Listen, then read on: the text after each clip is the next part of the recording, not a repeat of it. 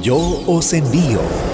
Hola, hola mis amigos y amigas, qué alegría saludarlos en esta nueva mañana, nuevo día que el Señor nos permite. Hoy estamos en el día 25 de nuestro seminario de enriquecimiento espiritual. Y quiero compartir con ustedes el título para nuestra meditación de hoy. Dice, María Magdalena enviada a pesar de su pasado.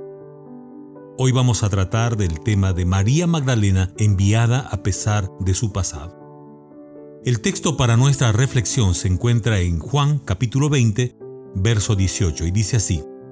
Fue entonces María Magdalena para dar a los discípulos las nuevas de que había visto al Señor y que Él le había dicho estas cosas. María Magdalena era hermana de Lázaro y Marta, amigos de Jesús en Betania. Sin embargo, por haber vivido un tiempo en Magdala y haberse dedicado a la prostitución, María de Betania llegó a ser conocida como María Magdalena.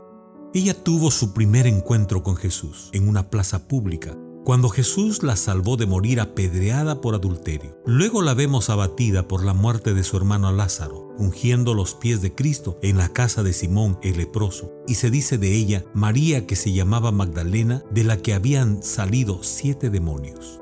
La vida de María Magdalena tenía un oscuro pasado, posiblemente como la de muchos que hoy somos parte de la iglesia. Hombres y mujeres que caminamos por lugares inimaginables, lejos de Dios. Y sin embargo, fuimos alcanzados por el poder del Evangelio. Somos nuevas criaturas en Cristo y de ella podemos aprender muchas lecciones, entre ellas, la primera, Jesús nos llama a pesar de nuestro pasado. Jesús no ve tu pasado perdonado, Jesús ve tu futuro glorioso. Y es que Dios tiene planes maravillosos para ti. ¿Qué hiciste en el pasado? No importa. Si te arrepentiste, Jesús te hará un gran evangelista. La segunda lección es, Jesús quiere que aprendas a sus pies.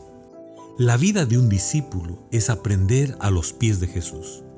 Hay prioridades en la vida, pero la primera debe ser aprender cada día a sus pies. Así como María Magdalena, debemos buscar sentarnos a los pies de Jesús cada día. Predicar es bueno, trabajar por Dios es lo más lindo, pero primero aprende de Cristo cada día. En tercer lugar, aprendemos que Jesús nos pide una entrega total. ¿Qué estás dispuesto a hacer por Cristo? ¿Estás dispuesto a entregar lo equivalente a un año de trabajo como María Magdalena y el perfume de nardo puro? Esto es simbólico, pero la enseñanza es clara. Debemos entregar lo más valioso que tenemos a Cristo. ¿Qué será lo más valioso?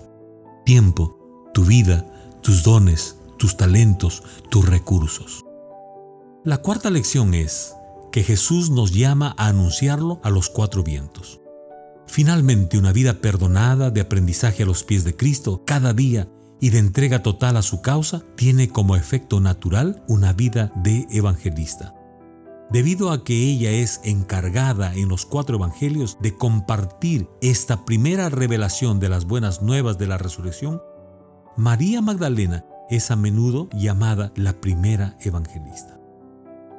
Hoy tenemos un desafío misionero y es agradecer a Dios porque nos llamó a pesar de nuestro pasado. Amén. La oración es un desafío misionero. Es por ello que te invito a orar con fervor, agradeciendo a Dios por permitirnos ser colaboradores en su causa, a pesar de lo que fuimos. Amén. No te olvides, es el momento de escribir una carta para Jesús. Que Dios te bendiga, que tengas un lindo día. Un abrazo. Yo os envío una lectura devocional durante 40 días. 40 personajes, 40 historias, 40 razones para cumplir la misión. Yo os envío.